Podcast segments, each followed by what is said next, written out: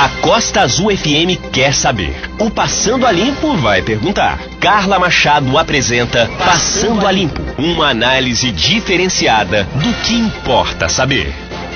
Ótimo dia para você que está ligado aqui na Rádio Costa Azul FM 93,1. Ótima segunda-feira, começando mais uma semana maravilhosa, que seja muito positiva, seja otimista, que você consiga realizar todos aí todos os seus objetivos.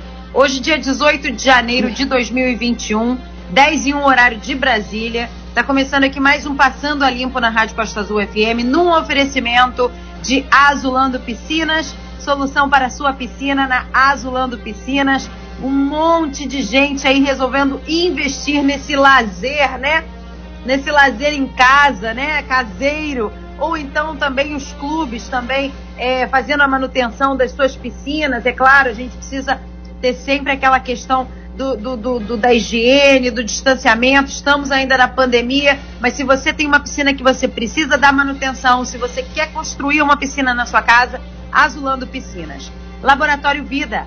Cuide da sua saúde com os melhores preços. Laboratório é vida. Melhores preços também para exame da Covid-19 um aumento muito grande na procura desse exame, muita gente querendo saber se já teve a doença, muitos assintomáticos querendo saber se já teve a doença. Então, o Laboratório Vida é, tem os melhores preços para o exame da Covid-19, tá? E ele dá é, o exame do Laboratório Vida, ele diz se você está com a Covid-19, se você já teve a Covid-19, se foi os dois, se você está e se você já teve, enfim ele dá todo o resultado direitinho lá, o tal do IgG e o IgM, né?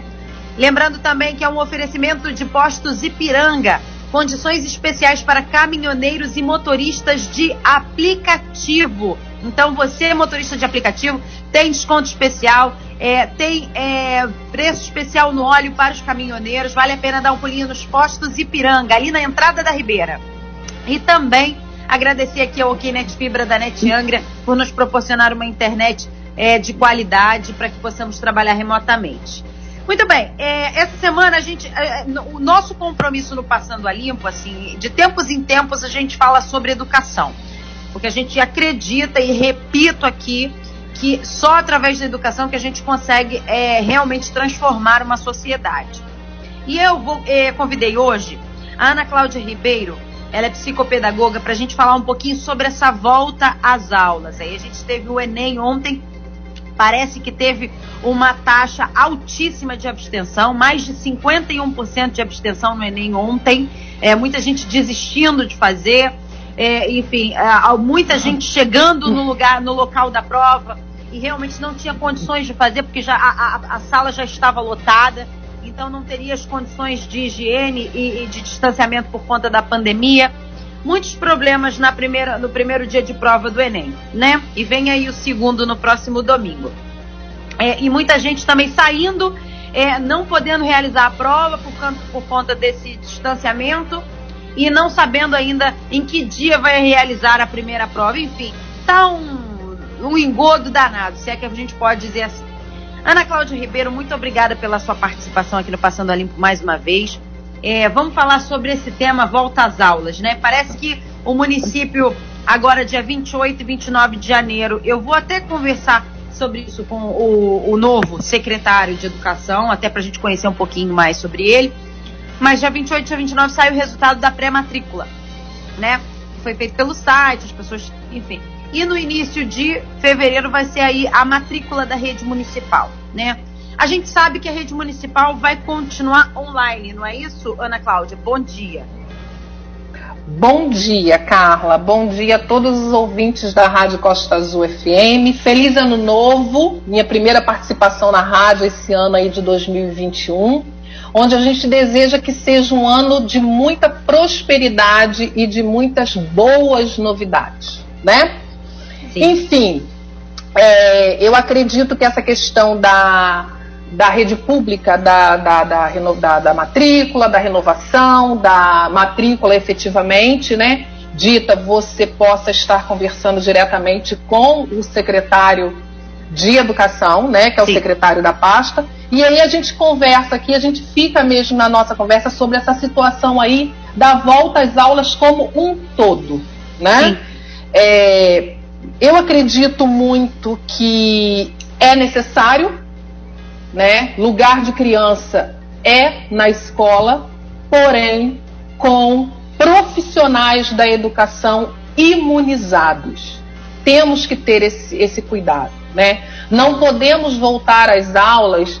É, eu, eu me sinto até ofendida quando eu vejo aquele post na, na, na, nas redes sociais que comparam as praias lotadas com uma sala de aula. Praia lotada é uma coisa, sala de aula é outra, né? Nós que trabalhamos em escola, nós, nós profissionais da educação, temos muita responsabilidade com aquilo que nós fazemos. Né? Então, assim, se nós estamos lutando por um retorno às aulas com segurança, cumprindo todos os protocolos de segurança, nós não podemos ser comparados com uma praia lotada, onde a criança está acompanhada do pai e da mãe. Na escola, quem é o responsável por aquela criança que está na escola durante aquelas quatro horas e meia são os profissionais da educação que estão dentro daquela escola. Então, assim, mais seriedade com os profissionais e a gente agradece, né? Com certeza. Uhum. É, é... Falando desse. Desculpa, pode falar. Não, não, a pergunta é a seguinte: as aulas online, elas, é, a, a, a, rede pública municipal, você como uma, uma, uma trabalhadora da, da educação, você deve saber dessa informação. Elas vão começar então online, isso? a, as públicas. A gente vai chegar na escola privada, mas as escolas públicas municipais, elas vão começar o ano letivo de forma online, não é isso? Não a tem. princípio, a princípio, eu sou professora de sala de aula da rede pública também. A princípio, a informação que chega até a mim é que sim, que vamos retornar online. Não tenho essa informação propriamente dita para te passar. O que chega a mim são informações através de grupos das escolas, né? Por Sim. isso que eu peço para que você tenha essa informação acertadamente com Ana o secretário Cláudia, da pasta. Deixa, deixa eu falar uma coisa para você. Eu sei, essa conversa a gente vai ter, todas essas informações oficiais. Eu estou falando de você como uma profissional da educação. O que, que chega até você? Porque com certeza você deve ser uma pessoa informada de como deverá começar a volta às aulas. É, é, Sim. Tá, então, ela volta então online. Muito bem. As escolas privadas, elas voltam online também, é isso? Elas a princípio sim, Carla. Sim. Carla, a princípio tudo volta online. Porém, é as escolas e a princípio tudo volta online. A princípio, a educação não tem autorização ainda da, da, das, da, do poder público de voltar presencial. Nós não temos autorização para voltar presencial. Uhum. Né? Então, a, a, a princípio, outra... público e privado voltam online. Muito bem. Isso a pode outra... mudar hoje à tarde, isso pode mudar amanhã, isso pode não mudar, isso pode ir até o meio do ano, isso pode durar o ano de 2021 inteiro. Tudo muda a todo momento, Ana Cláudia. Nesse Tudo. momento, volta então privada e é, pública e privada online. Existe uma possibilidade. Sim. Existe uma possibilidade que eu já vi conversando com profissionais da educação também, da rede privada e também da rede pública. Talvez na rede pública menos, porque precisa se organizar mais, a gente tem mais alunos, a gente tem que ver. E aí eu vou conversar com o secretário de Educação Municipal. Mas é, existe uma possibilidade de uma aula híbrida, que seria uhum. Ah, um pouco presencial e um pouco online como seria isso? Como é que você vê essa estratégia é, das aulas híbridas? Se realmente existir a possibilidade de começar, talvez em março, já falaram até uma data, a partir de março, talvez teremos aí aulas híbridas. As aulas híbridas, elas demandam um pouco mais de trabalho para as unidades de ensino, para as escolas, para os professores, para os, para os gestores. Porque nós temos duas vertentes. Falando em híbrido dentro da educação, né, não é falar em híbrido no, no, no sentido próprio da palavra, tá? Híbrido dentro da educação são duas vertentes de trabalho. Alguns alunos ficam em casa, né? e, e tem essa aula remota e alguns, alguns alunos optam por estar na escola com autorização dos pais. Os pais autorizam os seus filhos a estarem presencialmente na escola. Isso demanda o ensino remoto, o ensino presencial e o ensino em rodízio, né? Porque é, há a necessidade de se fazer um rodízio de alunos para que a, a capacidade de, de pessoas dentro da sala de aula seja respeitada nesse período aí de, de reinício né, do, de, de, desse processo educacional. Então, o híbrido, ele demanda uma, uma, um trabalho muito efetivo da escola, né? Dentro dos seus gestores, eh, juntando seus gestores, professores e demais funcionários da escola. Além da família também, né, claro. É, mas é, é, essa questão da família tem que ser sempre, né? Já deveria acontecer sempre, né? Uhum, Olha uhum. só, a Sociedade Brasileira de Pediatria recomenda que a adoção desse modelo híbrido para a volta às aulas presenciais, né? Que combina as aulas presenciais e as remotas, ou seja, a Uhum, Sociedade Brasileira uhum. de Pedi- Pediatria vendo pelo lado do, do- do- das crianças. Porque se entende, Ana Cláudia, você deve saber muito bem sobre isso, que há um, há um, não, é, não, não é um apagão acadêmico, porque a gente teve aí essa questão das aulas online, é muitos alunos com muitas dificuldades, tanto os da rede pública, por conta de não ter acesso suficiente a uma internet, né, um, um, um pacote de dados suficiente para ter as aulas online, tanto os alunos da- da- das escolas particulares por não terem o hábito de terem aula online sempre presenciais, então assim gerou uma dificuldade muito grande em ambos os lados, é, mas ah, se diz que existe aí um, um, um déficit muito grande cognitivo e social da criança, assim, porque essa a questão social, a, soci, a socialização e a cognição é tudo ali em sala de aula com o professor, aquela coisa toda. Existe essa, essa, essa defasagem, esse déficit que vai ser é, muito é, negativo para a criança num futuro muito breve, assim. Todos os pediatras com os quais eu conversei falam sobre isso. Então esse modelo híbrido talvez trouxesse aí, pelo menos, uma, uma forma de amenizar essa perda. Você acredita nisso, Ana Cláudia? Não.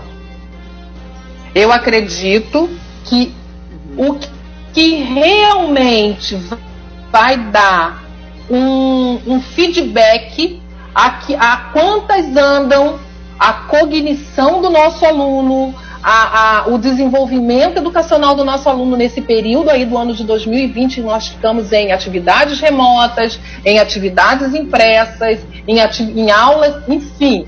O que vai dar um feedback real para o professor é a volta presencial, né? Eu sei que isso, para acontecer, é algo a princípio muito remoto ainda, mas esse é o feedback que o professor vai precisar. O híbrido ainda é a, a, a ponte, ainda não é o, o, o caminho final. O híbrido ainda é o link, Carla. Então, né? mas, é isso que, eu- mas é isso que eu perguntei. Se você acredita que esse modelo híbrido é o melhor modelo a se adotar nesse momento, da gente fazer um E eu te respondi, eu te respondi, eu te respondi e disse que não.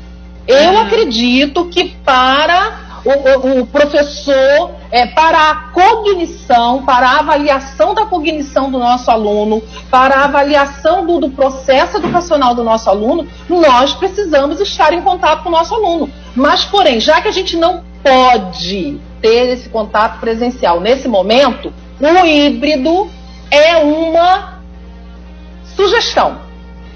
É um caminho que nós temos a seguir, né? Quais são as famílias que vão autorizar os seus, os seus filhos a estarem na escola nesse sistema de rodízio? Não é verdade? Porque a gente precisa dessa autorização dos pais, não é verdade? E aí o professor vai ficar com a avaliação diagnóstica daquele, daquela criança que o pai autorizou estar presencialmente, com a avaliação diagnóstica daquela criança que o pai não, que a família não autorizou, né? E, e ainda fazendo o remanejamento desse rodízio desse aluno dentro da sala de aula. Quando é que esse aluno está na escola? Quando é que esse aluno está em casa? Quando é que esse aluno está no computador? Quando é que esse aluno está presente? Imagina a loucura né, que, que se efetiva quando a gente fala do ensino híbrido para cognição. Né? Para se efetivar a cognição, para se avaliar a cognição propriamente dita, precisamos da criança na escola. Sim. Você estava conversando comigo aqui nos bastidores que você acha que a escola pública ela não tem condições de voltar às aulas presenciais, mas as escolas particulares estão preparadas. É isso, Ana Cláudia? Na minha opinião, eu que acompanho muito de perto as escolas privadas regularizadas, devidamente regularizadas de Angra, né? Eu percebo que as escolas privadas regularizadas de Angra estão aptas a receberem os seus alunos de forma presencial, sim, cumprindo todos os protocolos é, é, de prevenção ao Covid, né? É, volto a dizer, não vamos comparar as nossas escolas com a, com a praia lotada, tá bem? Somos responsáveis, temos gestoras responsáveis. As escolas privadas, Carla, são empresas. São empresas que pagam impostos, são empresas que empregam seus funcionários, que alimentam famílias e essas empresas precisam da sua clientela dentro dela para sobreviver, né? As escolas privadas, elas fazem parte da economia do município e do país. E aí, quando o, o poder público, de uma maneira geral, flexibiliza tudo, tudo flexibilizou, mas a escola parou, a escola privada e a escola pública, parou tudo. Aí é que parou. O que nunca foi equiparado juntou-se mesmo pacote, escola privada e escola pública. A gente sabe que sempre houve é, é, é, é uma, uma discrepância entre o ensino público e o ensino privado. Porém, dentro da pandemia, mesmo com todas as escolas privadas regularizadas. Eu vou sempre bater nessa tecla. Eu não estou falando de escola de fundo de quintal. Eu não estou falando daquela escolinha que pega a criança para tomar conta no final do dia. Dessa daí eu não tenho, não tenho conhecimento. Eu estou falando das escolas regularizadas que nesse país e o ensino privado. É, a gente estava conversando que você acha que, na verdade, deveria abrir essa questão da, das escolas privadas, que elas estão preparadas, e o público ainda não. Eu acho se o na... Não, se o público tiver preparado para abrir, que abra. Você né? acredita né? que o ensino público é, aqui na cidade tem condições de fazer? Se o público estiver, se o, se o ensino público estiver preparado com os protocolos de segurança, como as escolas privadas estão preparadas com seus protocolos de segurança, que o público abra também. Entendeu? Eu não sou contra que o público abra. Não, eu sou, eu sou a favor de que tudo abra com os seus protocolos de segurança. Muito Porém, bem. Eu, eu sei que a escola privada está investiu nesses protocolos de segurança. Resposta que eu não tenho quando a gente fala de retorno das aulas do ensino público. Por quê, Carla?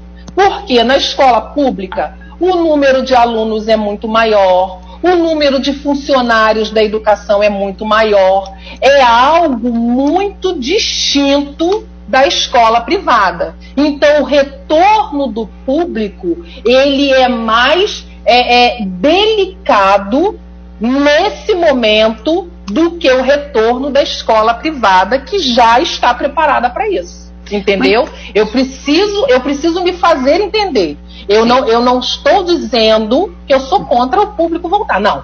Eu quero que tudo volte. Eu sou a favor de que tudo volte com os seus protocolos de segurança. Muito bem. É, nós, sobre o público, você mesmo sendo profissional da educação municipal, a gente vai conversar de qualquer forma com o secretário municipal de educação do município para saber o que, que se pretende.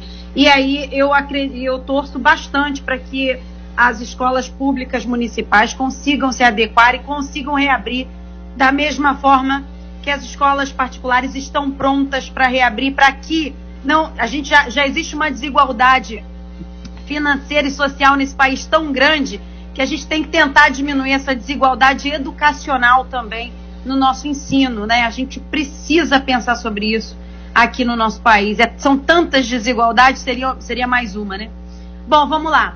É, a gente tem notícia que hoje começa a vacinação, então, com a Coronavac em todo o país. Coronavac também a vacina da AstraZeneca, a vacina de Oxford. Começa hoje, iria começar na quarta, mas o, o ministro da Saúde resolveu antecipar por pressão dos governadores. Então, hoje começa a vacinação. E aí nós temos os grupos prioritários, né? Os que receberão primeiro essa vacina.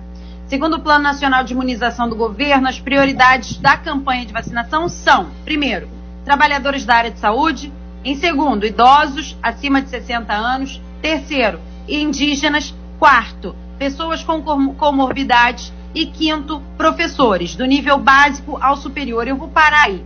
Ele está, é, os professores estão em quinto lugar no, no grupo prioritário.